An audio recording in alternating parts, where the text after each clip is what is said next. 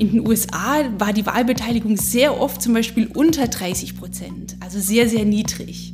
Oder ich habe ähm, für Frankreich gefunden, dass da dann zu Beginn des 19. Jahrhunderts die Wahlbeteiligung irgendwann unter 5 Prozent lag und dann haben sich da zwei Beamten geschrieben. Der, der, eine an den anderen hat geschrieben, wenn wir die, das Wahlrecht streichen würden, das würde die Franzosen völlig kalt lassen. Und dann habe ich mich irgendwann gefragt, okay, wer will eigentlich diese Wahlen, wenn es das Volk ganz offensichtlich nicht will? Und dann wurde mir auch klar, dass Wahlen eben ganz unterschiedliche Funktionen haben. Here is the new Berlin. Hier ist das neue Berlin.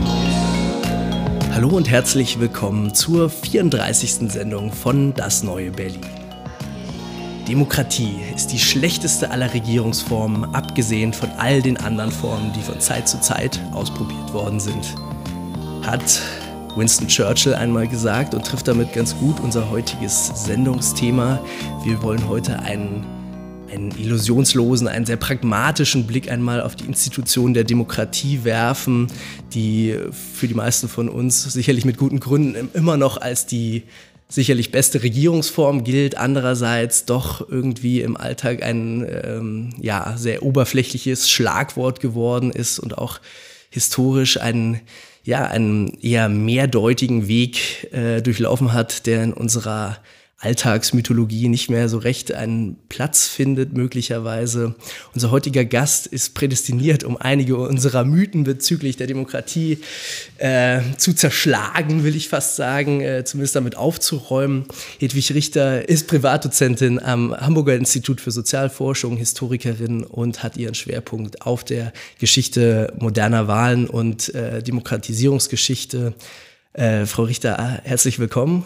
Ja, herzlich willkommen. Was ist denn, was ist denn die grundlegende Frage, die Sie so beschäftigt? Ja, ich interessiere mich dafür, wie Demokratie funktioniert. Demokratie ist ja irgendwie die Grundlage unserer Gesellschaft. Man kann auch sagen, sehr zugespitzt, die Grundlage westlicher Gesellschaften. Und was ist das? Ist das ein Traum? Äh, wie funktioniert das? Ähm, und was ich auch wahnsinnig interessant finde, ist, wie erzählen wir uns die Geschichte von Demokratie? Wenn wir uns darüber Gedanken machen, können wir sehr viel über Demokratie überhaupt verstehen. Sie haben ja einen, äh, Sie haben ja mehrere Werke natürlich zur äh, Geschichte der Demokratie veröffentlicht äh, oder mehrere Texte, sich intensiv damit beschäftigt.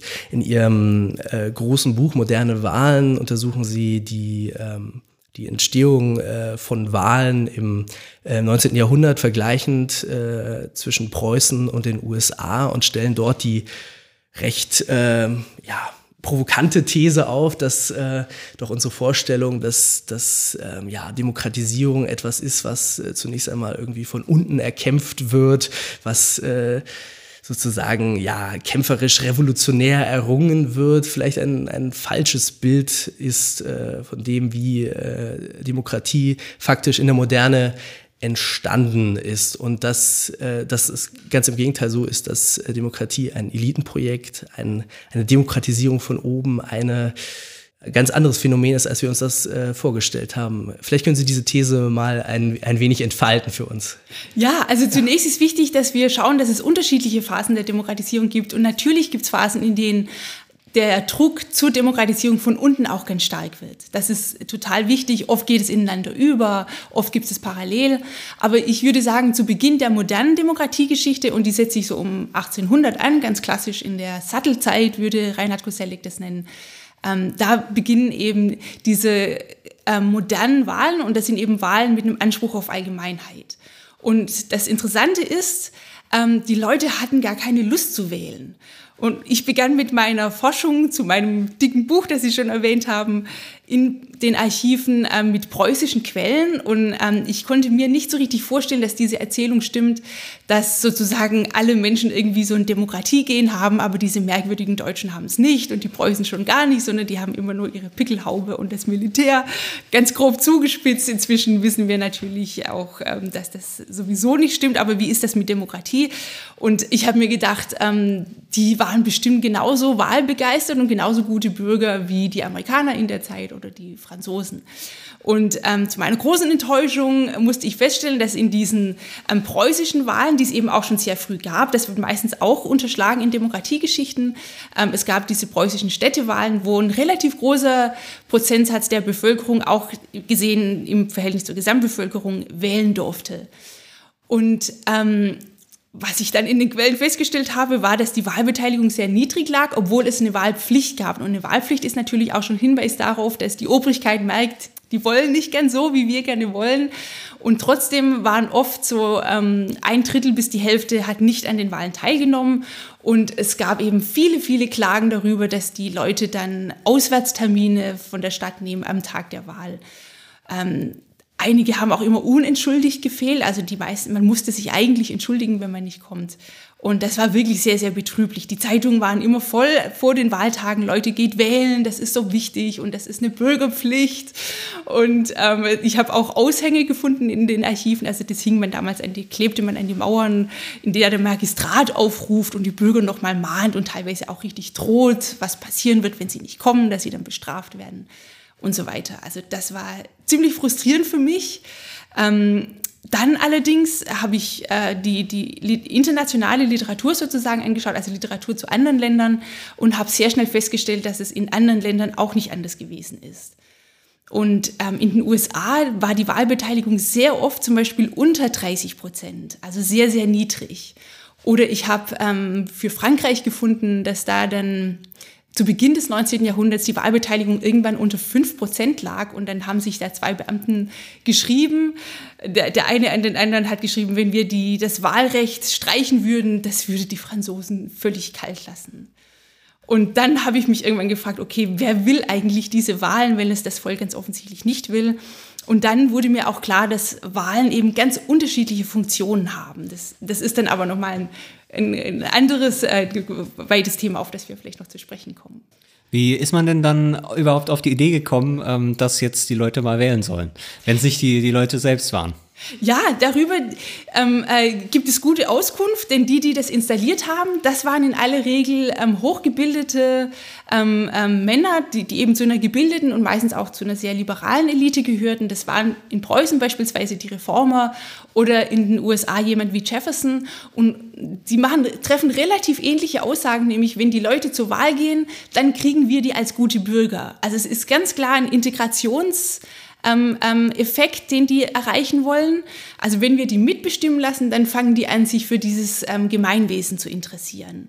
Und ähm, was ich auch festgestellt habe, war dann, dass die, die Wähler dann natürlich ganz systematisch erfassen und dass jede Wahl im Prinzip ähm, eine kleine Volkszählung schon gewesen ist. Also mit Hilfe der Wahlen konnte man wirklich dann die Bevölkerung ziemlich umfassend erf erfassen.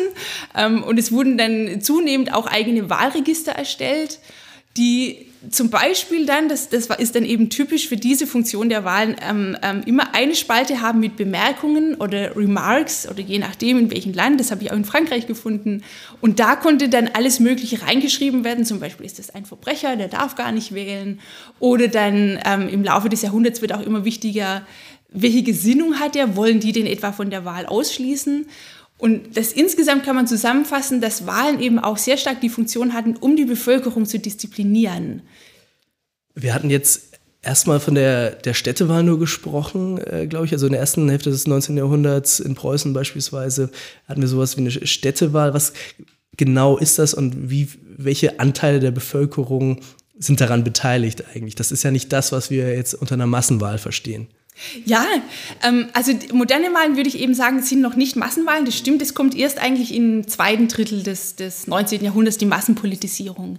Ähm, die, diese Städtewahlen ist ganz wichtig, das waren Wahlen, die wirklich einen Effekt hatten. Also sonst kommt gleich immer der sehr berechtigte Einwurf, klar gingen die Preußen nicht wählen, weil das eigentlich eh nichts zu bestimmen gab, aber das stimmt nicht. Der Magistrat, den sie gewählt haben, der hatte Budgetrecht und so weiter. Die hatten wirklich ähm, großen Einfluss. Ähm, und das betraf ungefähr 10 Prozent der Stadtbevölkerung. Und das war ziemlich viel für die Zeit. Für New York gibt es ähm, in den 1820er Jahren eine Zahl von ungefähr 15 Prozent derer, die wahlberechtigt sind. Und sehr interessant ist auch immer im Verhältnis zur Gesamtbevölkerung. Und da sind es ungefähr drei Prozent der Gesamtbevölkerung. Also wenn man jetzt die Landbevölkerung mit dazu nimmt, waren ungefähr drei Prozent wahlberechtigt. Und auch da ähm, liegt Preußen so ziemlich im Durchschnitt. Also die, die, die Deutschen sind enttäuschend normal. Das ist auch eine, eine meiner Ergebnisse. Demokratiegeschichte ist sehr international und, und die Deutschen fallen da gar nicht besonders raus. Vielleicht sogar ein bisschen die süddeutschen Staaten, weil dort gibt es eben auch ähm, Wahlen zu den ähm, Länderparlamenten. Und da ist die Wahlberechtigung ähm, schon im zweistelligen Bereich. In Bayern ist es beispielsweise bei 18 Prozent, in Baden schon bei 19 Prozent im Verhältnis zur Gesamtbevölkerung. Das ist dann schon sehr hoch. Die Eliten äh, würden mich interessieren. Äh, jetzt haben Sie schon gesagt, die sind liberal. Äh, mich interessiert noch, wo die so ein bisschen herkommen, weil man ist ja eigentlich noch in einer Gesellschaft, die vom Adel irgendwie dominiert ist. Ähm, ist das vielleicht so ein Krisenphänomen, dass man sagt, ähm, der Adel als die, als die gesellschaftsbildende Kraft ähm, verliert eben an Kraft, äh, in Zukunft wird das Bürgertum übernehmen. Das heißt, man muss jetzt eigentlich die Gesellschaft auf neue Beine stellen, nämlich auf das Bürgertum. Ist das so ein bisschen der Versuch? Und gehört das Bürgertum schon zu diesen Eliten oder ist das wirklich noch so ein Reformadel, der versucht, sich sozusagen zu erhalten, indem man sich äh, so ein bisschen selbst mit abschafft. Das finde ich auch sehr interessant. Ähm, also bei den preußischen Reformen sieht man, und das ist, glaube ich, nicht untypisch, dass das schon zusammengeht. Also die sind Adlige, aber das ist auch ganz klar, dass die, die bürgerlichen Tugenden, die da, also das Bürgertum fängt wirklich in dieser Zeit an, wichtig zu werden. Das zeigt auch die Bürgertumsforschung. Ähm, das 19. Jahrhundert wird dann das Jahrhundert des Bürgertums. Und diese Werte wie ähm, Bildung, Schriftlichkeit, Fleiß und so weiter, das sehen wir eben auch, dass das der Adel sozusagen ganz stark übernimmt. Und ähm, bei den preußischen Reformen sieht man ganz klasse, wie die zusammenarbeiten. Also wie auch wirklich ähm, dann Männer aus einfachen Verhältnissen innerhalb der Bürokratie einen Aufstieg machen können und sich da einbringen. Ähm, auch, wir haben auch hier oft sehr dichotomische Vorstellungen im Verhältnis zu den USA, dass es dort sozusagen so eine egalitäre Gesellschaft war und der tüchtige Mann ähm, wurde dann Präsident, aber die hatten dort natürlich auch sehr, sehr stark aristokratische, ähm, quasi aristokratische Vorstellungen. Also im Süden noch viel stärker, wobei der Süden Amerikas nicht ein komisches Extraland war, sondern der hat ganz, ganz stark die USA bis weit ins 19. Jahrhundert wirklich maßgeblich geprägt, stärker geprägt als der Norden. Waren das da äh, äh aristokratische Strukturen, die eigentlich von Europa dort umgepflanzt waren? Also waren das Leute, die sich aus Europa zum Teil noch kannten? Oder haben sich dort die Adligen aus allen europäischen Ländern neu gefunden in den USA? Kann man ähm, das, das, so sagen? Oder, ähm? Nee, das ist, das ist schwer zu sagen. Also ja. Also die, die, die, amerikanische Adel war oft auch die, die mit der Mayflower gekommen sind. Also ja, die, die ja. waren dann nicht ähm, adlig im Sinne der Europäer. Okay, das aber so auch, eine aristokratische Vorstellung. Genau, genau. Also auch mit dem Reichtum mm, und, mm. Und dann sehr interessant, das ist auch noch wichtig, wenn wir diese frühen Funktionen von Wahlen anschauen. Es gab ähm, auch bis weit ins 19. Jahrhundert, aber besonders verbreitet in der ersten Hälfte des 19. Jahrhunderts, dass Wahlämter innerhalb von Familien weitervererbt wurden. Das ist eine von vielen Erklärungen dafür, warum die Wahlbeteiligung so gering gewesen ist. Das, wir sehen das zum Beispiel in Neuengland. Also es ist irgendwie klar, das ist, es gibt jetzt Wahlen, ähm, aber dann ist auch klar, das ist diese Familie, die hatten schon immer das Bürgermeisteramt oder das sind die Reichsten oder das sind die Einflussreichsten oder diejenigen, die hier schon am längsten leben. Ähm, ähm, und da wird das Amt dann vom Vater an den Sohn weitervererbt. Und noch zu der wichtigen Frage, wie die eigentlich auf die Idee gekommen sind, diese Wahlen abzuhalten, das finde ich auch eine unwahrscheinlich wichtige Frage, weil es eben nicht so ist, dass die Menschen irgendwann gesagt haben, oh, das kann ja nicht wahr sein, wir dürfen nicht mitbestimmen und jetzt machen wir Revolution und stimmen mit, sondern ähm, das war tatsächlich, hatte das sehr, sehr viel mit Aufklärung zu tun und, und ganz abstrakt gesagt mit der Idee der Gleichheit, die eben irgendwann das nicht mehr logisch gemacht hat. Das, das wurde am Ende des 18. Jahrhunderts vielen Gebildeten klar, dass man den von Gott ähm, ähm, eingesetzten König sozusagen, den von Gott legitimierten König, dass das als Legitimation nicht mehr funktioniert. Also hat man tatsächlich nach neuen Legitimationsstrategien gesucht. Und dann war das eben naheliegend, auch weil der Staat immer komplizierter wurde, dass man eben immer mehr Menschen einbezogen hat. Also das Staatsbudget wuchs, ganz bildhaft gesprochen, der Staat zog zunehmend mehr Aufgaben an sich und das ließ sich einfach nicht mehr von, mit einem Mann oder mit, mit einem Mann und seinem Kabinett ähm, ähm, regieren, sondern man brauchte dafür einfach eine größere Beteiligung. Also wir haben es da irgendwie mit einer liberalen, äh, liberalen Bürgertum zu tun, einer Elite irgendwie in dem Sinne, dass sie gebildet sind, dass sie irgendwie äh, auch äh, offenbar Ämter in der Bürokratie innehaben. Aber zugleich haben wir es ja jetzt auch eben, wie Jan schon äh, gesagt hat, nicht mit dem äh, mit dem alten Regime sozusagen zu tun, wie man es früher gesagt hätte. Ähm, also ist es auch, also ist da das Bild Demokratisierung von oben, ich weiß gar nicht, ob ich jetzt dieses Schlagwort behauptet habe, äh, überhaupt zutreffend oder ist das eher so eine ja, sozialstrukturelle Verschiebung, in der eben eine bestimmte, eine bestimmte Gruppe oder Klasse, wie man auch immer sagen möchte, ähm, äh, eben eine, eine, eine neue Interpretation der gesellschaftlichen Wirklichkeit irgendwie durchsetzt. Also, äh, wie ist das zu verorten? Es ist, also, es scheint mir nicht so zu sein, dass, dass wir es sozusagen mit einer, einem klaren Top-Down äh, hier zu tun haben, oder? Ja, das ist eine sehr gute Frage. Elite ist natürlich ein wahnsinnig weiter Begriff. Ja. Und das finde ich tatsächlich wichtig, dass wir sehen, dass das diese gebildete Elite war. Und natürlich gab es sehr, sehr viel Widerstand. Also nicht nur von der Bevölkerung, die keine Lust hatte zu wählen, also die sich zum Teil auch richtig dagegen wehren. Als das Städtewahlrecht eingeführt wurde, mussten von Berlin aus Beamte zum Beispiel nach Pommern geschickt werden, damit es dort mit Zwang dann durchgesetzt werden konnte. Ähm, ganz großen Widerstand gab es auch von konservativen Eliten, die eben dann sehr oft adlig waren. Und ähm, das ist hochinteressant, wie die ihre Kritik formulieren. Ähm, man müsste sich sowieso viel, viel stärker mit dem hochinteressanten Konservatismus auseinandersetzen im 19. Jahrhundert, denke ich.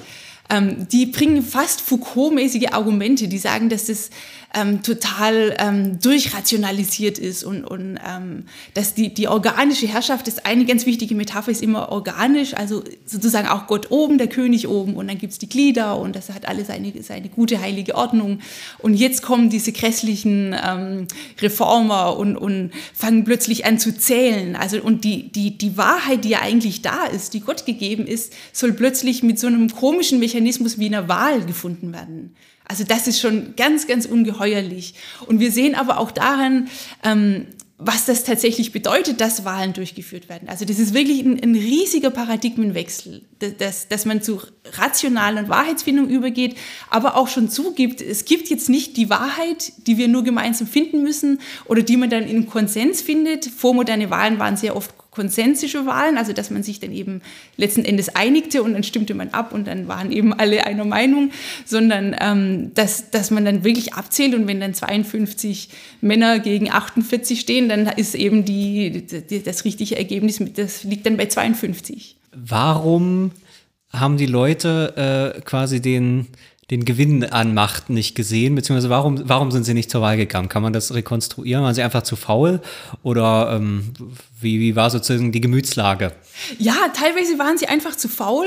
Und ähm, ich finde ja immer, dass man aus der Geschichte lernen kann. Ich denke auch, dass das in, in freien Gesellschaften völlig legitim ist. Also für heute mit, ich finde es sehr gut, wenn wir eine hohe Wahlbeteiligung haben. Bin ganz glücklich, dass es in Europa jetzt diesen Umschwung gab und die mehr gewählt haben. Aber es ist auch völlig legitim, das nicht zu wollen. Denn es ist tatsächlich kein ähm, anthropologisches Bedürfnis oder sowas, dass wir zur Wahl gehen. Und ähm, also das war das eine, die hatten einfach Besseres zu tun. Teilweise wird es auch reflektiert in der, in der zeitgenössischen Literatur, so das sind Kaufleute und in der Moderne wird es dann auch schon genannt, wollen die Menschen eben Geld machen und so und haben da, wollen nicht mit sowas belästigt werden. Ähm, für Preußen sehen wir, das galt teilweise auch für französische Wahlen, dass das Wahlprozedere unwahrscheinlich umständlich ist.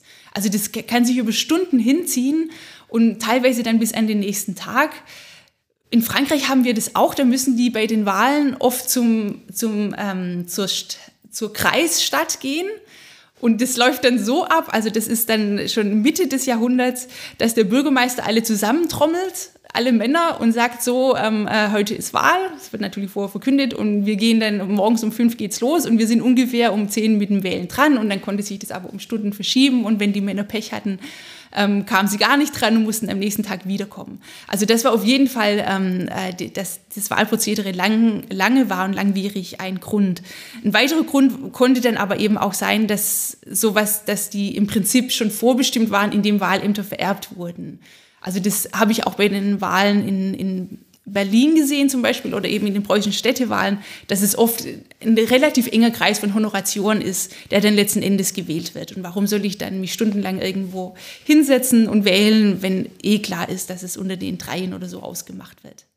Also es gab quasi noch keine so richtige Passung davon, dass man wählt, aber das politische System war, hat die Wahlen eigentlich noch nicht so wirklich gebraucht und das hat man auch gewusst und gar nicht den, den Sinn so richtig gesehen. Kann man das ja, so sagen? Ja. ja, das kann man so sagen.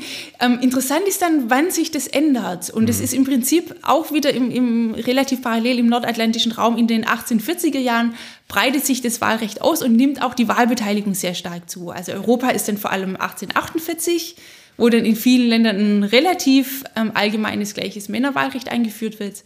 Und da nehmen die Leute tatsächlich teil und da sehen wir dann auch, dass es wirklich eine Begeisterung gibt und, und ein Engagement und, und, und, und die, die Dörfer streiten sich dann zum Beispiel darüber, ähm, wo die Wahlen stattfinden. Die Bürger sind auch stolz darauf. Und interessant finde ich daran, dass das wahrscheinlich sehr, sehr viel mit dem Nationalismus zu tun hat. Also Nationalismus ähm, wird oft unterschätzt in seiner Bedeutung für Demokratisierung, verständlicherweise, weil wir Nationalismus natürlich mit ähm, den ganzen Aggressionen zusammenbringen, mit den ganzen Exklusionsmechanismen. Aber ähm, der große Historiker Dieter Langewiesche sagt eben, dass ähm, Nationalismus ein Gleichheitsvehikel ist. Und tatsächlich, diese Idee ist ja ganz umwerfend, dass plötzlich der Bauer genauso ein Deutscher ist ähm, wie der Adlige. Dass eben ähm, der, der Schuster in Paris genauso ein Franzose ist wie eben irgendwie der superreiche äh, Kaufmann. Und das war unwahrscheinlich attraktiv, verständlicherweise. Und diese doch irgendwie sehr abwegige Idee der Gleichheit, also die ja um, um der Aufklärung sehr stark kommt, die gibt es natürlich schon vorher in allen möglichen Formen, aber in der Aufklärung wird sie sehr stark gemacht, war eigentlich völlig das Leben der Menschen war ungleich in jeder Hinsicht. Das war irgendwie eine ganz abstrakte Idee eben von gebildeten Eliten und Nation verhilft dieser Idee sozusagen zu einer wirklich großen Plausibilität. Und damit einher geht dann eben auch ein, ein besseres Verständnis, warum Wahlen sinnvoll sein können, weil man sich eben als Franzose fühlt oder als ähm, Amerikaner oder als Deutscher und man will für dieses Gemeinwesen, ähm, will man sich einbringen und ähm, äh, Politik wird wirklich Teil von, oder man kann Politik und, den, und Wahlen mit der eigenen Lebenswelt verbinden.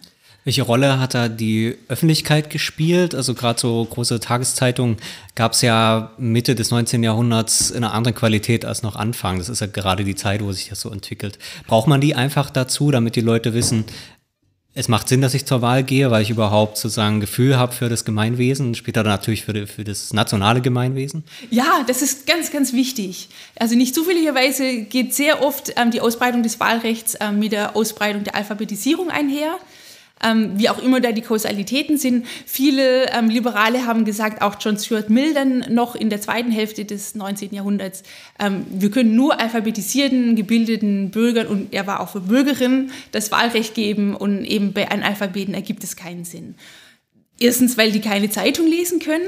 Also das ist, ist eben ganz wichtig. Dann ist aber auch wichtig zu sehen, dass zu Beginn des 19. Jahrhunderts einfach der Wohlstand noch ganz viel auf einem viel niedrigeren Niveau war als in der Jahrhundertmitte und dann in der Zeit der Massendemokratisierung steigt er eben wirklich ganz, ganz stark an, auch für die untersten Schichten. Und dann können sich eben auch die Armen nicht nur eine Zeitung leisten, sie können sie nicht nur lesen, sondern sie haben auch Zeit dafür. Und ähm, das erklärt auch teilweise, warum zu Beginn des 19. Jahrhunderts die Landbevölkerung eigentlich fast überall wie selbstverständlich ausgeschlossen wurde von Wahlen, weil die einfach irgendwo, also jetzt ganz grob zugespitzt, die ähm, äh, Historiker, die zum ländlichen Räumen forschen, äh, finden das zu einfach. Das ist es, ist es auch zu einfach. Aber äh, grob gesagt, die leben sozusagen abgeschottet in den Dörfern. Es gab ganz wenig Straßen, Eisenbahn sowieso noch nicht. Die Post war auch nicht sehr gut. Wer konnte überhaupt lesen und schreiben? Und das dauerte eben dann seine Zeit, bis die Infrastruktur da war. Demokratie braucht tatsächlich eine Infrastruktur, ähm, zu der all das gehört, damit das funktionieren konnte. Ich will hier noch einen Punkt anfügen mhm. ähm, über die Sinnhaftigkeit dessen, dass wählende ähm, Menschen ähm, eine gewisse Bildung haben sollten. Ich fand es hochinteressant in Ägypten, als dort nach, der, ähm, nach dem großen Aufbruch und dem arabischen Frühling ähm, allgemeine gleichen Wahlen eingeführt wurden wurde ja quasi in der ersten Wahl die, die, die, diese neue demokratische Verfassung abgewählt. Das, das war absolut schockierend. Und äh, Wahlanalysten haben dann gesagt, es war vor allem die ländliche Bevölkerung, die eben ähm, Analphabeten sind und die sehr stark auch religiös sind und denen das dann eben wichtig war, dass sozusagen wieder ein religiöser Herrscher in die Macht kommt und äh, für, für Recht und Ordnung sorgt. Also da, da gibt es ganz klar Zusammenhänge von gewissem Bildungsstand, ähm, auch vielleicht auch von gewissen Weltbildern und Demokratisierung. Es, äh, ihre Studie geht ja, glaube ich, noch ein bisschen darüber hinaus, dass es wirklich so in einem Foucault'schen Sinne tatsächlich auch wirklich staatsbürgerliche Subjekte irgendwie hergestellt werden müssen historisch. Es ist nicht so, dass wie Sie jetzt auch schon betont haben und das vorweggenommen haben, es irgendwie eine natürliche Disposition, äh, ein natürliches Streben nach Selbstherrschaft oder äh, äh demokratischer äh, Institutionen gibt. Ähm, das ist natürlich eine sehr, äh, sehr, ja, äh, sehr reichweite These oder auch eine sehr reichweite Feststellung, weil man ja dann sozusagen erstmal diese, diese natürliche Evidenz der Demokratie verliert, die sie vermeintlich hat, aber meistens immer nur in Demokratien hat und in äh, weit entwickelten Demokratien oder in selbst, selbsternannt weit entwickelten Demokratien hat. Ähm, einerseits würde mich natürlich interessieren, vielleicht können Sie das nochmal etwas genauer beschreiben, was, was genau so ein ein staatsbürgerliches Subjekt vielleicht äh, alles mitbringen muss noch. Sie haben ja schon diese ganzen Bildungsfaktoren gesagt und der Nationalismus, die Identifikation mit, mit dem Staatskörper, dem Staatsvolk, äh, der Staatsgemeinschaft. Äh, Gibt es da noch weitere Elemente? Äh? Ja, ähm, es gibt eine ganz tolle Körperforschung, die für mich auch immer wichtiger wird. Ähm, also der, der, der, der, zum Beispiel die ähm, Politikwissenschaftlerin Gundula Ludwig verweist darauf, dass eben im, im Verlaufe des 19. Jahrhunderts, sie forscht vor allem zur zweiten Hälfte des 19. Jahrhunderts, ähm, die Hygienediskurse ganz wichtig werden und ähm, die Frage, wer kann seinen Körper beherrschen, wer kann den angemessen pflegen, ähm, wer hat, ist sozusagen Besitzer seines Körpers. Und das ist ganz klar, das ist nur der weise Mann. Also das, die Frauen sind, sind ihrem Körper unterworfen, die haben schwache Nerven, sind hysterisch, sind äh, sehr viele Theorien sagen auch, die haben ja einen Uterus und der Uterus bestimmt die Frau und nicht die Frau bestimmt ihren Körper. Und ähm, ich würde auch, ich finde es immer sehr gut, ganz konkret auf die Praktiken zu schauen. Frauen durften zum Beispiel von ihren Ehemännern ganz selbstverständlich geschlagen werden. Also es war nicht so, dass sie irgendwie in der Öffentlichkeit von irgendwem geschlagen werden dürfen, aber das war ganz klar, dass, dass Frauen in dieser Hinsicht nicht Herrin ihres Körpers waren. Frauen durften selbstverständlich in Ehen vergewaltigt werden. Ähm, und eben in diesen ganzen Vorstell Vorstellungen von Hygiene, von, von ähm, wie man den Körper pflegt, ist ganz klar, dass es auf das männliche Subjekt ausgerichtet ist. Und dann kommen eben diese ganzen Aspekte von Whiteness dazu. Ähm, wieder ganz konkret ähm, schwarze Menschen in den USA, Persons of Color, die eben Sklaven waren, die, die ähm, geschlagen werden durften und so weiter. Das war auch einfach völlig außerhalb jeder Vorstellung, dass die wählen durften. Denn ich finde die Frage wahnsinnig interessant, warum das so selbstverständlich war, dass Frauen nicht wählen durften und dass eben Sklaven nicht wählen durften. Und ich denke tatsächlich, dass das ganz, ganz viel mit dem Körperregime zu tun hat. Und das ist überhaupt keine moralische Frage, sondern ähm, das ist absolut faszinierend, dass es bis, bis zum Ende des 19. Jahrhunderts völlig selbstverständlich ist. John Stuart Mill gelingt es irgendwann in den 1860er Jahren ins britische Parlament diese Frage einzubringen, ähm, ob Frauen nicht ein Wahlrecht bekommen sollen. Und ähm, die allermeisten Abgeordneten finden das also die, die, die, die sind ein bisschen fassungslos, schütteln irgendwie den Kopf und antworten gar nicht darauf. Und einer der wenigen, der auf diese komische Idee antwortet, sagt eben, das sagt uns doch unser Instinkt. Also ganz, ganz wichtig, der, der Instinkt und nicht nur unser Instinkt von uns Männern, sondern auch der Instinkt der Frauen sagt, dass das sinnlos ist. Also das ist, und eben diese Self-Evidence, diese, diese Selbstverständlichkeit von Exklusion hängt wahrscheinlich sehr, sehr eng ähm, mit dem Körper zusammen. Ähm, Bourdieu macht es auch sehr stark und sagt eben, dass Herrschaft in Körper eingeschrieben ist und dass Herrschaft etwas ist, was vorreflexiv funktioniert. Ob ich jemandem gehorche oder nicht, ist nicht ein rationaler Vorgang, sondern das ist eben, das passiert automatisch und er beschreibt es dann ganz großartig in dem Text, die männliche Herrschaft, ähm, wie in, in die weiblichen Körper sozusagen eingeschrieben ist, die Unterwerfung und wie in die männlichen Körper eingeschrieben ist, die, ähm, die Herrschaft auszuüben und Dominanz. Das heißt, das ist am Anfang äh, kein Widerspruch. Also Demokratisierung heißt in dem Fall eigentlich erstmal äh, Durchsetzung von so einem bis in die Körper rein und in die Praktiken rein ähm, ja sehr fein zergliederten ähm, männlicher Herrschaft. Das ist, ja. schon so ein bisschen gleich ursprünglich, könnte man fast sagen. Ja, genau. Das, deswegen, also Geschlechterforschung ist wahnsinnig wichtig für Demokratiegeschichte. Ähm, nicht damit wir feststellen, ah, irgendwie gab es ja doch eine Frau, die dann einmal irgendwie doch wählen durfte, das kann auch interessant sein, sondern um festzustellen, warum war die so männlich, die, die Demokratie? Warum war das so selbstverständlich? Dass zum Beispiel Arme wählen wurde, war dann in der Mitte des 19. Jahrhunderts eigentlich ziemlich Konsens schon. Das, und das ist eigentlich total unlogisch, weil die Logik mit den allgemeinen Wahlen war eigentlich, jeder, der Steuern bezahlt. Wer Steuern bezahlt, der tut ja was für den Staat, also soll er als Aktionär, ähm, ähm, wird es auch genannt, quasi ähm, äh, mitbestimmen dürfen. Aber die Frauen eben jetzt selbstverständlich ausgeschlossen. Und ein Grund dafür war auch, also ich denke, dass es mit den Körpern sehr viel zu tun hat. Und ein weiterer Grund war, dass Männlichkeit einfach unwahrscheinlich legitimierend wirkte. Also wir haben das oft auch noch bis heute. Mary Bird, die große Althistorikerin, zeigt es ganz großartig, wie eben, ähm, wenn die Frau die Stimme erhebt, wie delegitimierend es ist. Das wird schon in der alten Geschichte beschrieben. Und ähm, die, die Stimme ist zu dünn, die Stimme ist zu hoch und das wird allenfalls dient es zur Karikatur. Und sie zeigt dann eben, wie das Bild des Bürgers, auch des, des, des selbstbestimmenden Bürgers, des ermächtigten Bürgers, ähm, hängt eben damit zusammen, dass er in der Öffentlichkeit seine Stimme erhebt. Und über die Jahrhunderte hinweg ist es ein ganz großes Weiblichkeitsideal, dass man nichts von ihr hört. Es gibt ja immer wieder in allen möglichen Kontexten diese Aussage, die beste Frau ist die, von der man nie was gehört hat, ähm, geschweige denn, dass sie in der Öffentlichkeit auftritt. Und, ähm, und, und das wirkt eben delegitimierend. In Revolutionen wird auch sehr schnell darauf geachtet, dass Frauen ähm, äh, außen vor kommen. Wenn, wenn Frauen auf die Barrikaden gehen oder Clubs gründen, wie in der Französischen Revolution, dem wird schnell ein Ende gesetzt, weil das auch von den Feinden der Revolution schnell genutzt wird, um die Revolution zu delegitimieren. Mhm. Vielleicht können wir da ganz kurz noch bleiben, weil das würde mich nochmal interessieren, wie jetzt die Mutter aller Revolutionen, äh, nämlich eben die französische Revolution, ähm, wie die in diese Geschichte dann einzuordnen ist. Äh, würde man da sagen, es gibt eben unter bestimmten Umständen dann quasi, kocht der Topf über, aber eigentlich kocht er überall und in manchen Ländern kocht er über, aber so grundsätzlich die Entwicklung ist eigentlich überall dieselbe. Oder würde man sagen, da sieht man, dass es eigentlich doch so einen, zumindest einen revolutionären Kern hat, äh, diese Entwicklung? Also auf jeden Fall sind, sind, gibt es natürlich ähm, Unterschiede zwischen den nationalen Entwicklungen. Interessant ist ja auch, dass jede ähm, Nation eine ganz eigene Demokratiegeschichte hat. Aber ich würde eben sehr, sehr stark die Parallelen betonen, weil die sonst eher weniger betont werden in der Demokratiegeschichte. Und ähm, mit Frankreich ähm, dürfen wir ja nicht übersehen, dass es auch doch eine sehr bürgerliche Revolution gewesen ist, beziehungsweise die Fischweiber, das berühmteste Beispiel auch von ähm, ähm, Frauen, die in der Revolution eingreifen.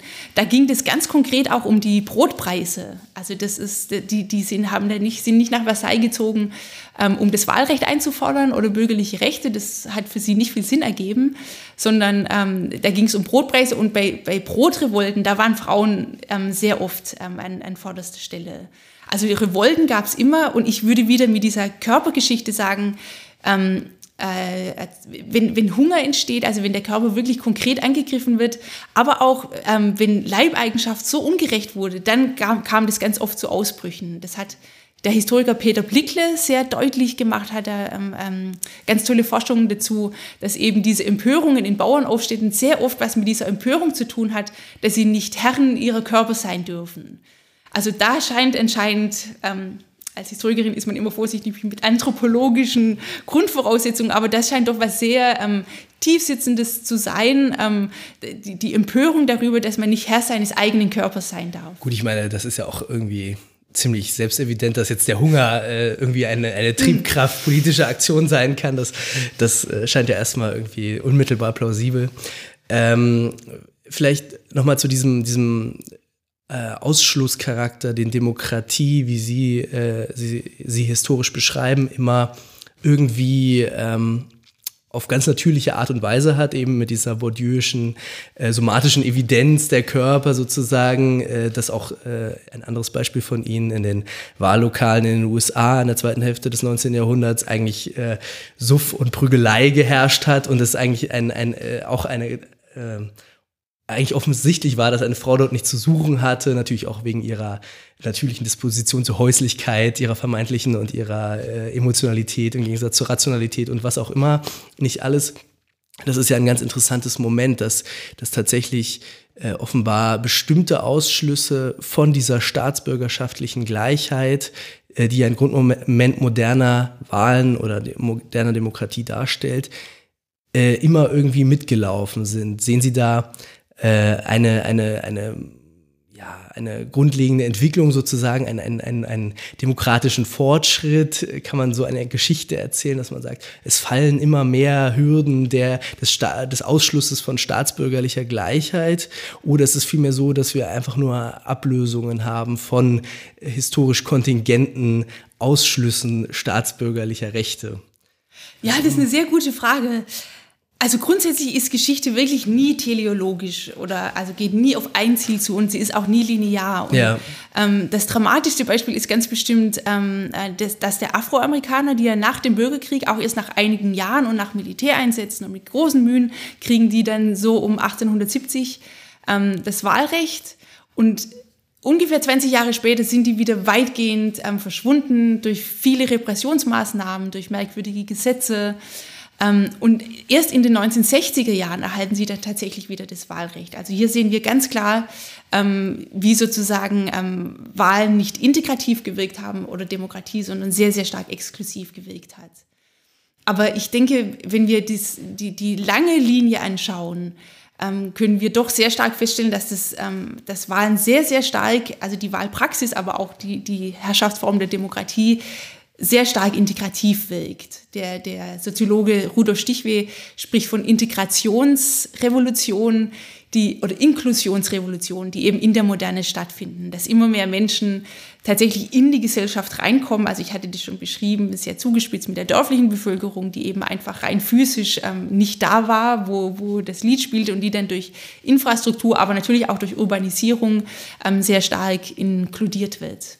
Aber liegt das also wieder Foucaultisch gedacht, oder das ist wahrscheinlich eine Ambivalenz oder eine, eine Dialektik, die sich gar nicht auflösen lässt, aber ähm, schreitet das Wahlrecht sozusagen auch fort, indem die Inklusion in den modernen Staat und sein Herrschaftsgebiet in die moderne Macht fortschreitet, dass zum Beispiel die Landbevölkerung auch modernisiert wird, dass sie nicht herausgelassen werden kann mehr aus dem von mir aus Verwertungszusammenhang der Moderne oder was auch immer man eben für eine moderne Theorie hat. Also ähm, läuft das parallel, dass quasi, äh, dass man auch hier wieder eine Machterzählung äh, der, der Demokratisierung äh, machen könnte eigentlich. Also äh, die, der Dorf, äh, du Dorfbewohner, komm jetzt mit, du darfst jetzt wählen, aber dafür musst du jetzt auch lernen und ich schreibe mir deinen Namen auf und wie alt du bist und wo du wohnst und was dein Berufsstand ist und so weiter äh, und bring dich in die Fabrik. Also genau. Wie, wie hängt das zusammen? Ja, also auf jeden Fall, das ist eigentlich, was Sie hier beschrieben haben, sehr entspricht klassischen Modernisierungstheorien und man kann die eben mit Foucault sozusagen ganz negativ und dunkel sehen. Was äh, finde ich das große Problem hat, aber also das ist eine allgemeine Kritik an Foucault, dass er dann irgendwie so eine äh, romantisierende Vorstellung der, der Vormoderne hat. Also da lebte der glückliche Bauer und hat abends mit seinen ähm, äh, Mägden und Schweinen äh, sich unter der Linde erfreut seines Lebens und, ähm, und, und da werden eben die ganzen Grausamkeiten nicht gesehen. Das schönste Beispiel bei Foucault ist vielleicht die Folter, also die, die Überwachen und Strafen, dass er Folter als so ein Spektakel beschreibt, das eben auch ähm, kippen kann und äh, wo, wo, wo es eben auch ein Entkommen gibt. Dann ganz im Gegensatz zur Moderne, wo es dieses Entkommen nicht mehr gibt. Und das finde ich total richtig. Ich würde das nur positiv interpretieren. Ähm, den, zum Beispiel die Kindersterblichkeit sinkt ganz massiv. Krankheiten nehmen massiv ab. Und wenn man sagt, es hat einen Wert, nicht krank zu sein, ähm, es hat einen Wert, dass die Kindersterblichkeit stark absinkt, es hat einen Wert, ähm, dass das kommt dann vor allem ähm, ähm im 20. Jahrhundert, dass Frauen nicht mehr geprügelt werden dürfen dann ähm, hat die Moderne doch ähm, äh, einiges Gutes gebracht. Das ist ja auch immer die Frage, das ist ja vielleicht auch der, der grundlegende Vorwurf dann an Foucault, dass da quasi mit, mit Staat, er spricht ja eigentlich gar nicht so richtig über einen Staat, sondern ähm, nimmt da eher eben so eine allgemeine Macht an, äh, die, die sich da entwickelt. Aber er macht ja eigentlich gar keine so staatstheoretische ähm, Untersuchung. Das wäre einfach das, ja, das Gegenargument, dass es eher eine bestimmte Konstellation ist von Bürokratie, die sich da entwickelt und professionalisiert, die dann ihre eigenen äh, äh, Theorien auch entwickelt, ähm, aber natürlich auch der Wissenschaft äh, und aber auch der Wirtschaft. Also dass es eher so eine Konstellation ist von verschiedenen Kräften. Das, das vielleicht dazu. Und da, dazu genau eben das Interesse. Ähm, äh, das ist, glaube ich, auch so ein Bourdieu, ähm, äh, Bourdieu-Spruch, wo er sagte, eigentlich kann man ähm, wenn man Soziologe ist oder Soziologin, dass man dann eigentlich gar nicht über den Staat wirklich, äh, also den Staat als solchen sprechen kann, weil man, äh, weil die Soziologie selbst eigentlich die Staatswissenschaft ist mhm. äh, und quasi eingebaut ist mit ihrer Statistik und ihren Theorien in den Staat selbst. Das heißt, man kann sich nur mit Bürokratie oder spezifischen Phänomenen beschäftigen. Ansonsten würde man quasi jenseits äh, seiner eigenen Existenz äh, äh, sein das äh, sagend äh, genau die Frage, welche Rolle hat da die Soziologie, die ja in dieser Zeit entsteht, und die Statistik und eben die, diese, diese Form von, von professioneller Staatsführung, also bü bürokratischer Staatsführung quasi? Ja, eine ganz große Rolle. Also die, die Soziologie entsteht ja nicht zufälligerweise am Ende des 19. Jahrhunderts. Und das ist genau die Zeit, in der ähm, äh, die, die Massendemokratisierung stattfindet. Und ähm, das ist ein, ein Effekt dieser Konzentration auf Demokratie als Revolutionsgeschichte, dass wir diese riesigen Umbrüche oft zu wenig sehen. 1870 zum Beispiel, die Jahre um 1870 sind ein riesiger demokratischer Aufbruch, der völlig untergeht zwischen ähm, 1848 und dann Erster Weltkrieg und die Demokratisierungsprozesse danach. Aber tatsächlich ist es ähm, dieses Jahr, in dem ähm, die ähm, Amerikaner das allgemeine gleiche Männerwahlrecht einführen, in dem eben auch die Afroamerikaner ermächtigt werden. Es gibt äh, ein paar Jahre zuvor eine riesige Wahlreform in Großbritannien und noch vor den USA, ganz wichtig, wird in Deutschland auch ebenfalls das allgemeine gleiche Männerwahlrecht eingeführt. In, in ganz, ganz vielen Ländern, in Schweden, Italien, wird in dieser Zeit ähm, äh, sind es große ähm, äh, demokratische Aufbrüche. In Frankreich wird die Dritte Republik installiert und so weiter. Und äh, in dieser Zeit eben ähm, entsteht dann auch die, ähm, die Soziologie. Und ähm, weil Sie jetzt die Statistik angesprochen haben, ähm, die ist tatsächlich für Wahlen ja unwahrscheinlich wichtig. Und, und nicht nur, um überhaupt Massenwahlen durchführen zu können, das wäre ohne Statistik gar nicht möglich, aber eben auch schon in einer ganz frühen, primitiven Form, was wir zu Beginn des 19. Jahrhunderts sehen, dass man eben anfängt, die Menschen zu erfassen und dass man dann eben auch auszählt, wer bezahlt Steuern, wer bezahlt wie viel Steuern. Ähm, äh, teilweise kommt dann auch der Besitz ins Spiel, wer hat wie viel Land besitzt. Das ist, das ja, oder das Wissen macht ja Repräsentation eigentlich keinen Sinn. Also es muss ja quasi den sagen, äh, man muss ja eine Vorstellung vom Staat haben, also vom Staatsvolk ja, und den Eigenschaften ja. und dann sich überhaupt erstmal fragen, was wird hier repräsentiert? Werden hier jetzt eben Steuerzahler an, äh, je nachdem, wie viel Steuern sie zahlen, repräsentiert? Werden alle repräsentiert? Aber dann ist die Frage, wer ist jetzt alle und so, das genau. Genau, so, ja, ja. Ja. Mhm. ja. Ähm, Jetzt würde mich noch interessieren, in dieser Ausweitung der, der Gruppen, am Anfang haben wir wenige Prozent der Bevölkerung, ähm, auch das könnte ich mir vorstellen, ist natürlich eher eine historische Konstruktion, weil es noch keine richtige Volkszählung gab. Das sind wahrscheinlich Schätzungen, wie viele Bauern waren da mit dabei und so weiter. Und dann weitet sich das so aus. Ähm, wir hatten jetzt schon über die Armen gesprochen, später natürlich ähm, ähm die Frauen. Ähm, das ist sicherlich auch feingliedriger, dass so nach und nach verschiedene Gruppen dazukommen. Äh, wie sehen die Diskurse aus? Hat man für jede Gruppe da einen, einen einzelnen Diskurs und sagt, okay, die gehören jetzt irgendwie doch dazu? Ähm, oder ist das tatsächlich irgendwie so fast so eine lineare Entwicklung? Entwicklung, dass man sagt, okay, wir haben hier den Universalismus und jetzt weiten wir den auf und führen ihn eigentlich bis zur Vollendung, nämlich dann dem allgemeinen Wahlrecht? Oder sind das immer einzelne Diskurse?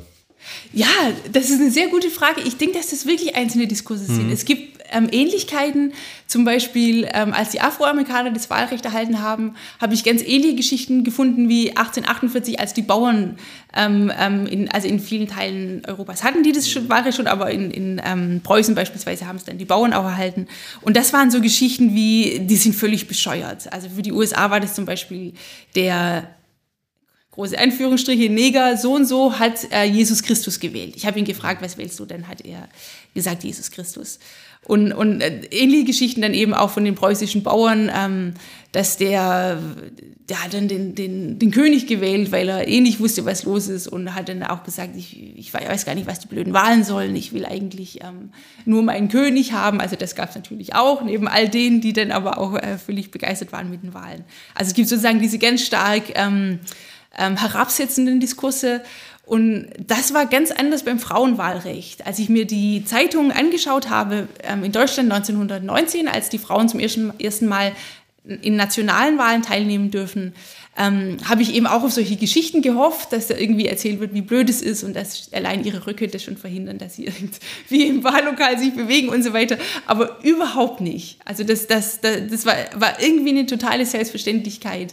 Ähm, es war alles sehr wohlwollend und gelassen und und da würde ich eben denken, weil das Frauenwahlrecht ein sehr, sehr langer Prozess war, der eben lange schon vor dem Ersten Weltkrieg begonnen hat, ähm, da, da, das stand einfach an. Das war das, das kein vernünftiger Mensch. Also es gab welche, die dagegen waren, aber für die überwältigende Mehrheit war das einfach ganz klar, dass die jetzt dabei sind. Und wie kann man dann diesen Prozess beschreiben? Also wir haben eigentlich, sage ich mal, die, die, die Ausschlüsse auf der auf zwei Achsen kann man das sagen, mehr auf diese sozialen Achse oben und unten und zwischen Männer und Frauen. Das sind vor allem kann man das so sagen? Ja, und Race. Race ja. Und die Race, genau, ja. ja, ja. Ähm, und Alter natürlich, ist auch hochinteressant. Ja, aber bis heute ja eigentlich im Prinzip immer noch eine, ja. eine Regelung, äh, die man sagen könnte ja immer irgendwie kontingent ist. Also ob es jetzt nur 21 ist oder 16 oder 14 oder was auch immer. Also ähm, das ist ja äh, vielleicht auch gar nichts, was sich äh, letztendlich auflösen lässt äh, als, als eine willkürliche kollektive Konvention. Ähm, also man kann nicht, man kann, man kann vielleicht den Ausschluss von von äh, Farbigen oder von Frauen äh, mit dem normativen Kern der modernen äh, Demokratievorstellung kritisieren, aber kann man ähm, sich eine, eine Demokratie vorstellen, wo, wo wirklich jeder wählen kann, äh, wo es keine Ausschlüsse gibt, nicht auch zum Beispiel die Menschen, die einen Betreuer haben, weil sie selbst nicht ihr, ihr Leben bestreiten können, was jetzt kürzlich vom Bundesverfassungsgericht äh, gekippt wurde als Gesetz. Ähm, ja, ist eine normative Frage, vielleicht für die Historikerin immer ein bisschen unattraktiver, aber äh, philosophisch gesehen immer ganz spannend eigentlich. Was, äh, was könnte die End, Endphase der, der demokratischen Gleichheit sein? also tatsächlich mit dem Alter ist hochinteressant zu sehen, wie stark das natürlich konstruiert ist und auch, dass man eine Altersgrenze hat, hat sehr viel mit dem Rationalitätsanspruch von Wahlen zu tun weil in der Vormoderne konnten eben auch Kinder durchaus wählen. Das, die wurden dann oft eben durch andere, ähm, ähm, ähm die, die, durch die Vormünder ersetzt. Aber theoretisch, wenn man da irgendwie der Markgraf war oder was auch immer, dann hatte man auch als fünfjähriger Knabe eben das Wahlrecht. Das, deswegen konnten auch in der frühen Neuzeit teilweise Frauen wählen. In aller Regel mussten die dann auch Männer schicken, die das gemacht haben. Aber eben mit dem Aufkommen, dass Wahlen rational sind und mit dem Wissen in Anführungsstrichen natürlich, dass Frauen nicht rational sind, war dann klar, dass Kinder draußen bleiben und dass Frauen draußen bleiben. Also das ist, könnte man eigentlich sagen, das ist so die Gemeinsamkeit, dass man sagt, äh, man muss quasi ein informiertes Urteil, äh, so als, als Staatsbürgerpflicht quasi ähm, fällen und ähm, alle, die sozusagen aus irgendwelchen Gründen auch immer, nämlich weil sie irgendwie minderwertige Rassen sind oder weil sie eben den Uterus haben oder weil sie äh, äh, noch nicht richtig sprechen können, weil sie zu klein sind äh, oder was haben wir, weil sie zu arm sind und vielleicht nicht richtig lesen und schreiben können, deswegen, die fallen alle raus. Mhm. Ja. Okay. Ja, ja. Und das ändert sich quasi sukzessive, bis man dann sagt, okay, die Gruppen ja, haben jetzt doch das Recht und können vielleicht doch jetzt eben rational entscheiden. Ja, also das, ich, ich, ähm, man muss eben auch beachten, dass es tatsächlich ähm, äh, nicht nur völlig willkürlich ist sozusagen und konstruiert, das ist es immer auch, aber es hängt tatsächlich eben auch mit dem Demokratisierungsprozess zusammen. Und in Frankreich kriegen die Frauen erst ganz, ganz spätes Wahlrecht 1945 weil die Republikaner sagen, also weil die sich heftig dagegen wehren und, und ähm, eben sagen, die sind so stark von den Priestern beeinflusst. Das ist auch ein riesiger Diskurs ähm, ähm in Europa, ein bisschen auch in den USA, ähm, die, die Beeinflussung der Frauen durch die ähm, Priester und durch die Pfarrer. Und deswegen sollen die draußen bleiben, diese irrationalen Elemente, ähm, die eben völlig abhängig sind auch von anderen. Äh, vielleicht können wir da noch äh, bleiben, weil das würde mich ganz interessieren, wie sich so die ja, das Frauenwahlrecht äh, äh, entwickelt. Also wann das so beginnt, wahrscheinlich so Ende des 19. Jahrhunderts eben, ähm, ist das auch so, dass das ähm, erstmal gar nicht äh, so von unten kommt oder kommt das in dem Fall doch von unten? Eben von der Seite der Frauen in dem Fall. Ja, also das ist tatsächlich so ein, so ein ähm, ähm Zwischending, würde ich sagen, weil sehr oft sind es ähm, äh, hochgebildete Frauen, die das einfordern. Und ähm, äh, Arbeiterinnen kann man sagen, hatten oft auch andere Probleme, wobei da dann die Sozialdemokratie ins Spiel kommt, die in Deutschland eben sehr, sehr stark ist und auch sehr stark die Frauen organisiert. auch in der Sozialdemokratie sind oft die führenden Frauen ähm, welche, die aus oberen Schichten kommen und eben zu Sozialdemokratinnen werden. Ähm, dennoch ähm, gibt es eben eine, ähm, eine zunehmend starke ähm, Bewegung auch von Arbe Arbeiterinnen und auch von unten. Die, Afroamerikaner, in Klammer hier hinzugefügt, sind auch ganz stark ein Demokratisierungsprojekt von unten. Das ist unwahrscheinlich beeindruckend, ähm, wenn man ähm, äh, die Quellen liest, wie die zum ersten Mal wählen durften. Also so komplett anders wie zu Beginn des 19. Jahrhunderts, wo diese Männer alle keine Lust hatten und was soll der Scheiß. Und die sind so dabei und die laufen kilometerweit und, und stellen sich stundenlang an. Und also das ist ganz, da wird ganz, ganz klar, dass Demokratie sehr komplex ist und eben auch durchaus von unten äh, werden kann. Aber gibt es da Faktoren, die man erkennen kann, wieso es da solche Motivationsunterschiede gibt? Also ganz bestimmt hat es damit zu tun, dass ähm, in der zweiten Hälfte des 19. Jahrhunderts einfach klar war, wie wichtig Wahlen sind und dass man mit Wahlen ganz viel zum Ausdruck bringen kann. Wahlen ähm, haben relativ oft in den USA stattgefunden, ähm, mehrmals im Jahr und ähm, das war immer ein Riesenspektakel. Ähm, die, die, die Männer hatten eine super Zeit, haben sich geprügelt, Alkohol gesoffen und so weiter. Und es war aber auch, wenn man sich ein bisschen für Politik interessiert hat, was bei sehr vielen nicht der Fall war, aber dann hat man gesehen, dass man da Einfluss nehmen kann und, und, und die, die, seinen Lebensraum mitgestalten kann. Äh, wen hat man denn da eigentlich so gewählt? Also, ähm, dass man sich nicht so richtig für Politik interessiert hat, sozusagen substanziell, also dass man nicht dieser Rationale, das ist ja heute auch noch die Vorstellung, ne? dass, dass die Leute zur Wahl gehen, äh, nachdem sie sich alle Wahlprogramme studiert haben und dann, äh, und der Wahlomat ist ja auch genauso ein Versuch, ne? zu sagen, man soll quasi genau das wählen, was voll, vollständig rational ist.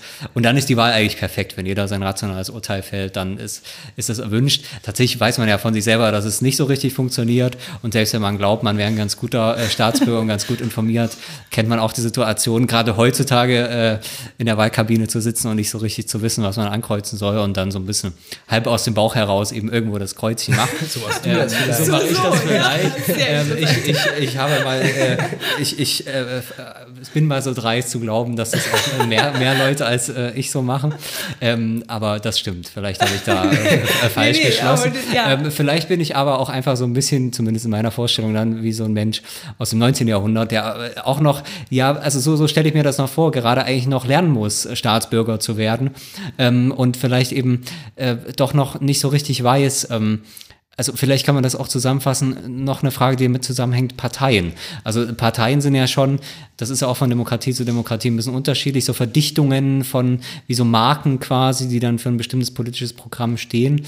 Ähm, also ja, wie, vor welcher sozusagen geistigen Problem stand so ein Wähler des 19. Jahrhunderts, äh, wofür ja. er sich entscheiden sollte?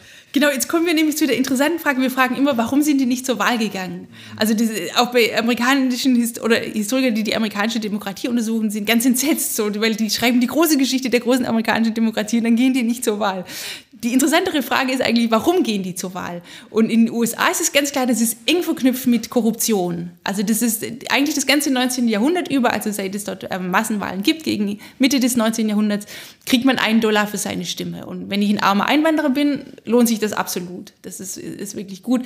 Aber alles konnte dienen, um Menschen zur Wahl zu bringen. Ähm, ähm, auch, dass, dass manche haben Kleidung verschenkt, manche Kandidaten, oder haben Essen gemacht. Alkohol ist immer ganz, ganz wichtig. Also Korruption war ein, ein wesentlicher Bestandteil. Und Korruption hat auch geholfen bei der Auswahl ähm, dessen, den man wählt. Und ähm, wir wissen relativ gut Bescheid über Wahlen, weil alle moderne Wahlen ähm, diese Institution haben der Wahlprüfung. In der Regel sind es die gewählten ähm, Organe selbst, also die Parlamente dann, wenn es ähm, sich um Parlamente handelt, die prüfen, ob eine Wahl richtig abgelaufen ist. Und in aller Regel kann man das eben auch anfechten.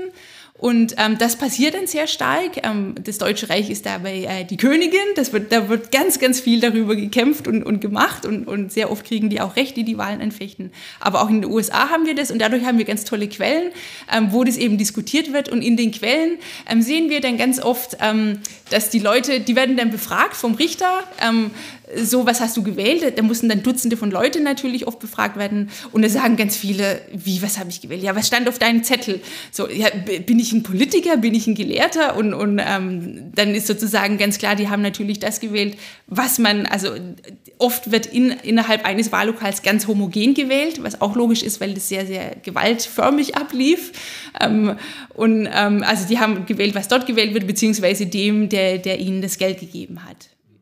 Und keine, keine Idealisten, die gesagt haben, nein, ich wähle nur die, die, die sozialistische Partei Massachusetts oder was. Äh, also, Hättest du mal probieren können, aber wenn die Mehrheit dort, wenn die stärksten jungen, jungen Männer dort ähm, Democrats waren, dann hättest du eigentlich keine Chance gehabt. Das liegt ja dann auch, hängt ja dann auch ganz stark damit zusammen, wie das konkrete Prozedere der Wahl ist. Also die waren dann offensichtlich nicht geheim, die Wahlen. Genau, ähm, ja. Und auch die ganzen anderen schönen Kriterien, die wir uns heute äh, immer merken, wenn wir äh, eine gute Wahl beschreiben, äh, äh, zu dem eben auch äh, die geheime Wahl gehört, die waren noch gar nicht etabliert, diese Standards für eine äh, sozusagen äh, wirklich eine, eine Wahl, die, die nicht so korruptionsanfällig ist eben. Genau. Wie, ja. wann, wann, wann entstehen denn diese, diese Standards eigentlich und wieso, wieso ist, äh, ist nicht jemand mal drauf gekommen, das vielleicht so zu gestalten, dass, dass es nicht mehr so extrem äh, korruptionsanfällig ist, diese, ja, dieses das, Prozedere? Genau, das ist eine total gute Frage. Das führt auch wieder auf dieses Ideal des, des ähm, rationalen, nüchternen Wählers zurück und das wird sehr stark um 1900 ähm, installiert. Und ähm, diese Frage, warum Wahlen so korrupt waren, führen zu der anderen interessanten Frage, welche Funktion hatten denn diese Wahlen? Denn das, also gerade in den USA war das zum Teil völlig verrückt, dass zum Beispiel auch Leute zur Wahl gezwungen wurden. Also ähm, ähm, Gefängniswärter hatten eine gute Zeit bei Wahlen, die konnten auch viel Geld machen, weil die konnten einfach die, die, alle Insassen auf einen Wagen setzen oder auf zwei, je nachdem, und dann sind sie von Wahllokal zu Wahllokal mit denen gefahren. Und die mussten jeweils abstimmen. Und welchen Sinn hatte das? Also was, es ging ja offensichtlich nicht darum, irgendwie einen Mehrheitswillen zu eruieren. Und ähm, eine hochinteressante Funktion ist eben, dass Wahlen tatsächlich auch eine Performance der Zugehörigkeit ist und eine ähm, Performance von, Nation, von Nationen auch. Also das waren oft dann eben, wurden die Flaggen gehisst und 1848 sehen wir das auch sehr stark ähm, in Europa, wobei diese Korruption ähm, ähm, in den europäischen Ländern ähm, nicht so stark war. In England teilweise auch sehr stark, aber wir haben das in diesem Ausmaß in europäischen Ländern nicht. Und um 1900 eben ähm, wird es dann ähm, zunehmend stark eingefordert, was in den USA eine Reaktion darauf ist, dass es im Prinzip völlig ähm, ähm, ausufert. Also es, teilweise werden Wahlen wirklich vorher verkauft. Es gibt riesige Mafia-Clubs, kann man sagen, ähm, die, die dann eben die Wahlen organisieren und dann eben auch organisieren, ähm, ähm, wer danach die Posten bekommt. Also das ist, Wahlen gewinnen ist in den USA auch deswegen so wichtig, weil du danach sämtliche Posten besetzt. In, in Europa gibt es eben äh, verbreitetes Modell des Beamten, der ist unabhängig. Ähm, in, in, Deutschland wird lange gestritten, dürfen die überhaupt wählen. Ähm, und egal wie die Wahl ausgeht, aber in den USA eben, ähm, äh, deswegen haben auch die Staatsdiener jedes Interesse daran, dass ihre Partei gewinnt und deswegen ist auch die, der Staatsapparat vollkommen korrupt und, und, und involviert in, in, in die ganzen korrupten Wahlvorgänge. Und zur Jahrhundertwende entwickelt sich dann ähm, entwickelt sich eine Institution, die dann, die dann quasi sagt, ähm, doch, wir wollen eben eine rationalen Abbildung eines Volkswillens, überhaupt ja erstmal die Vorstellung eines eben rationalen Volkswillens, der, der eben nicht korrupt ist, sondern wo man echte Zahlen hat, gute Zahlen hat. Ähm, das entwickelt sich da äh, quasi der Diskurs, so habe ich das verstanden, dass die Rationalität gesteigert werden soll. Und dann ist das ja eben ähm, wie ich eben schon gesagt habe, ja auch eine bürokratische Sache, dass man eine neue Behörde braucht quasi, die, die, die den Ablauf der Wahlen äh, kontrolliert. Das passiert dann in der Zeit quasi.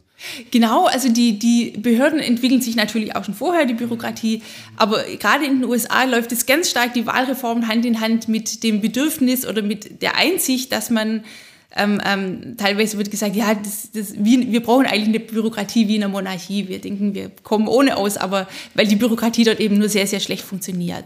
Und das läuft tatsächlich Hand in Hand. Also der, der Ausbau eines bürokratischen Staatsapparates ist tatsächlich eine wichtige Mitentwicklung. Nicht ganz so wichtig, würde ich sagen, wie Bildung, aber auch wichtig für das Ausbreiten von, ähm, von Wahlen und von demokratischen Praktiken. Und gibt es da einen äh, Konflikt? Also, dass einerseits vielleicht die Leute sagen, ähm, das ist aber hier immer die große Party, Party und wir besaufen uns alle und jetzt sollen wir da schön ordentlich und äh, also wir machen da keine große Party mehr draus, sondern wir sollen jetzt ganz ähm, ordentlich und rational wählen.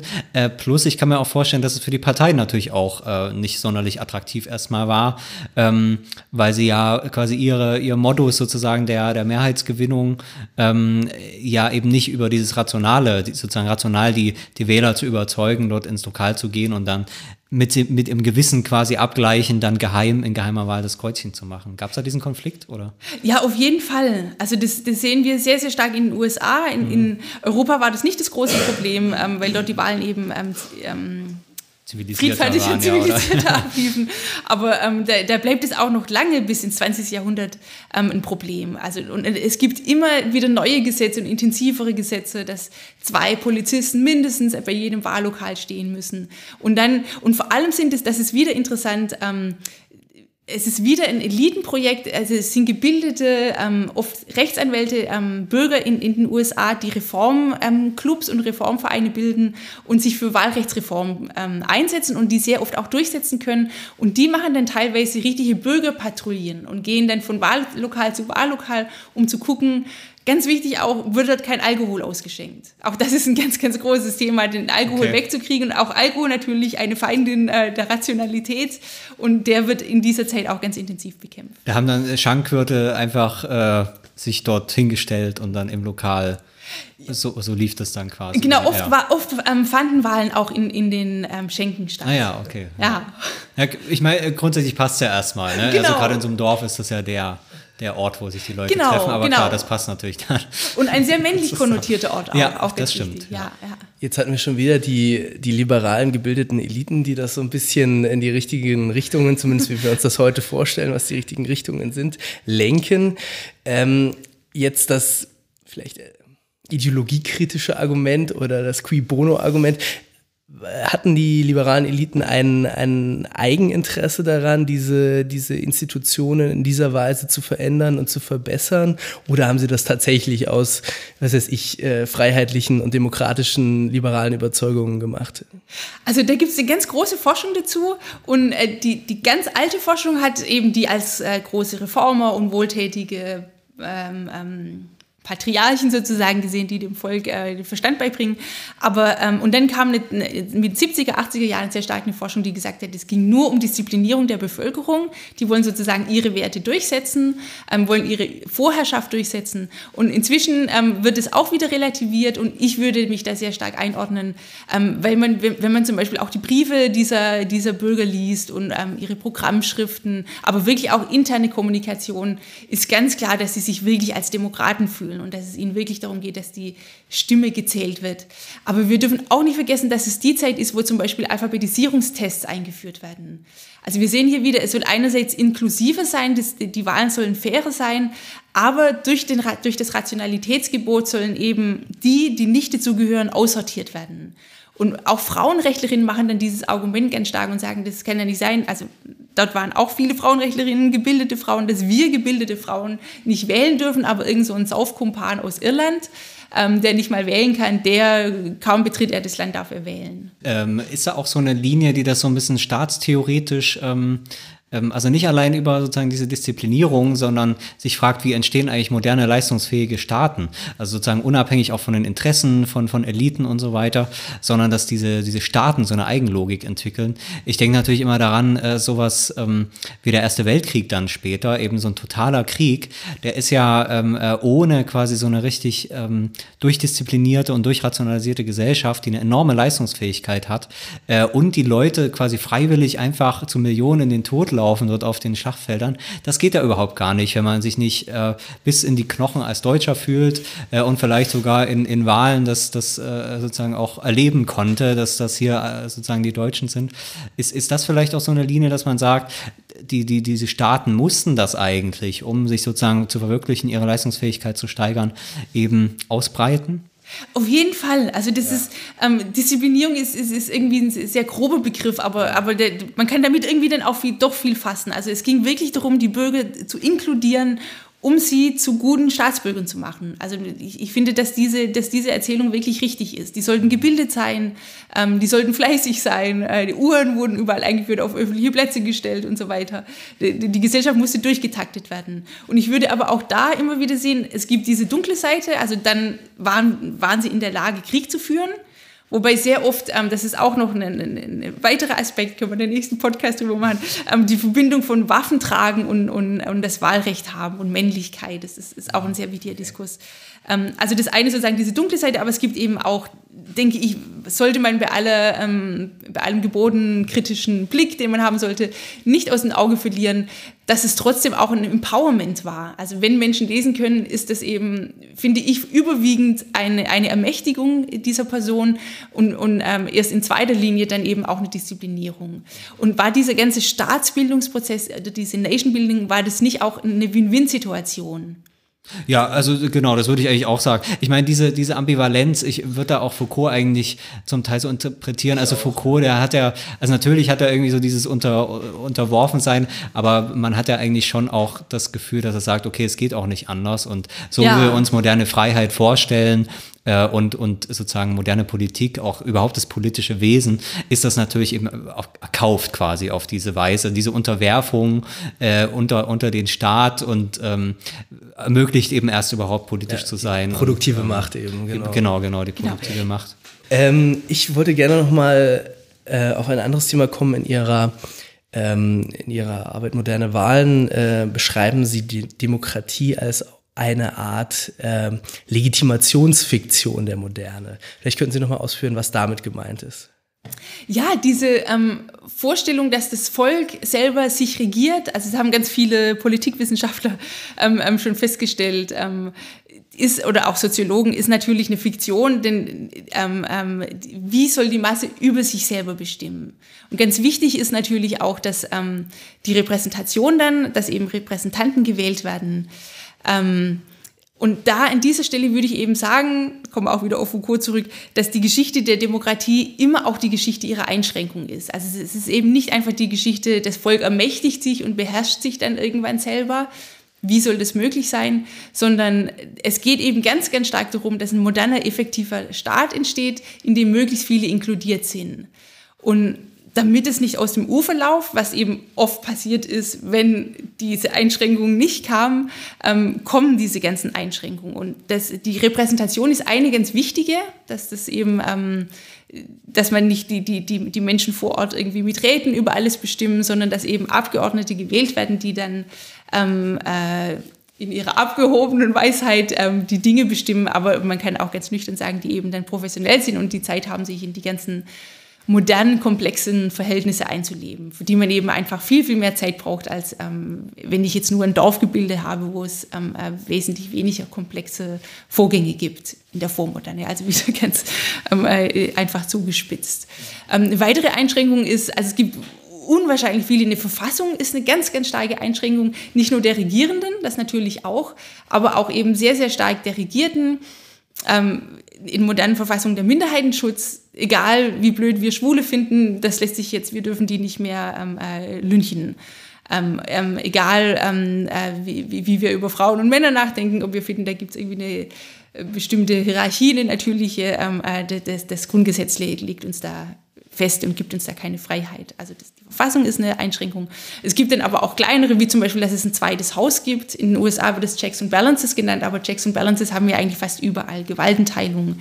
Und ähm, funktionierende Demokratien sind eben Demokratien, wo eben nicht einfach das Volk durchherrscht, sondern wo ein ganz, ganz komplexes ähm, System das ganz, ganz gut ausbalanciert. Damit kann man vielleicht auch noch so abschließend zu der Frage, was sich aus dieser historischen Analyse lernen lässt. Ähm, also wir haben ja natürlich die, die, die Demokratien schon immer, aber auch heute quasi eingebunden in einen großen Krisendiskurs und ähm, äh, sicherlich leben Demokratien auch davon, dass man permanent denkt, ähm, das, das bricht alles zusammen und ist, ist am Ende.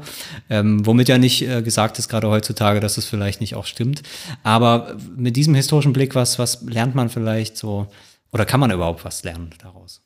Ja, also ich, ich finde ja, dass man aus der Geschichte lernen kann.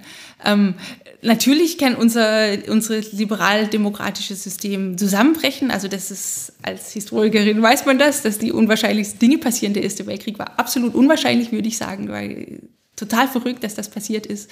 Ähm, also das kann passieren, aber ich halte das für sehr unwahrscheinlich. Und ich denke, die Lehren, die wir ähm, daraus ziehen können, ist, ähm, Einmal, dass wir sehr entspannt sein können, wenn beispielsweise Leute keine Lust haben, wählen zu gehen. Also noch vor, bevor die AfD kam, war ja die große, große Demokratiekrise, dass immer weniger zur Wahl gehen und die Demokratie wird demnächst untergehen, weil die Menschen nicht mehr wählen. Und in, in, der Regel, das ist eigentlich eher die Regel, dass die Menschen nicht so wahnsinnig große Lust haben, sondern dass man eben ähm, ähm, dass das eben auch zu einem, zu einem freiheitlichen System dazu gehört, dass jemand nicht wählen geht. Und ein weiteres ist eben, dass wir den Populisten nicht auf den Leim gehen, die eben sagen, ähm, ah, da gibt's diese abgehobenen Eliten und das ist antidemokratisch und wir sind das Volk und ähm, je mehr direkte Demokratie, desto besser. Und ich, ich will jetzt gar nicht darüber diskutieren, ob das sinnvoll ist, manche direktdemokratischen Elemente zu installieren. Aber Demokratien sind eben nicht diese schlichten Systeme, wo das Volk durchherrscht, komme was mag, sondern Demokratien sind eben in unwahrscheinlichen, langen, schwierigen, komplexen Prozess, ähm, auch widersprüchlichen Prozess gewachsene Gebilde. Also das ist, ist kein Zufall, dass die alten funktionierenden Demokratien eben eine sehr, sehr lange Demokratiegeschichte haben. Auch Deutschland hat eine sehr, sehr lange Demokratiegeschichte, wie in Großbritannien, die, die meiste Zeit hieß es nicht Demokratie, aber eben diese Wahlen, Praktiken, ähm, äh, Parlamente und so weiter gibt es eben seit langer, langer Zeit. Und das heißt eben dann, es ist absolut sinnlos, in irgendeinem Land einzumarschieren ähm, und zu sagen, so Leute, wir machen jetzt Wahlen und dann habt ihr die Demokratie. Also Demokratie muss wirklich was sein, was von den Eliten dort und aber dann auch äh, möglichst vom Volk unterstützt wird, wo es Bildung gibt, ausreichend, wo es eine Infrastruktur gibt und so weiter. Welche Rolle hat da der, die Historikerin? Äh, äh, ist sie sozusagen befugt, aus ihren historischen Erkenntnissen dann äh, politische Handlungsanweisungen zu geben? Also ihre, äh, ihre Beschreibung der Demokratiegeschichte hat ja durchaus verschiedene politische Anschlusspunkte auch, was jetzt zum Beispiel die Bewertung von Revolutionen angeht oder was die Bewertung insgesamt von Demokratisierungsprozessen angeht. Ähm, ist da, ist da Zurückhaltung geboten oder ist das, ist das, ähm, oder ist da, besteht da eh keine, keine lineare Beziehung erstmal, sondern nur eine, eine quasi ein Schatz, den man äh, für den Vergleich heranziehen kann? Wie sehen Sie das vielleicht als allerletzte Frage? Ja, also ähm, da verstehe ich mich vor allem als Bürgerin und ich ähm, denke, dass jede Bürger und jede Bürgerin ähm, seine und ihre großen Weisheiten ähm, ruhig erzählen kann und dass man das diskutieren soll. Und aber dass man eben schon historisch informiert ähm, ähm, bestimmte Dinge verstehen kann.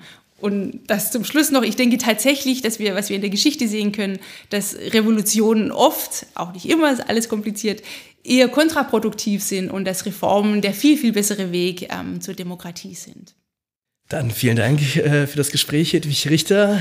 Ähm, das war die 34. Folge von Das Neue Berlin. Wenn es euch gefallen hat, empfehlt uns weiter, liked uns etc. etc., was im Internet alles so schönes geht.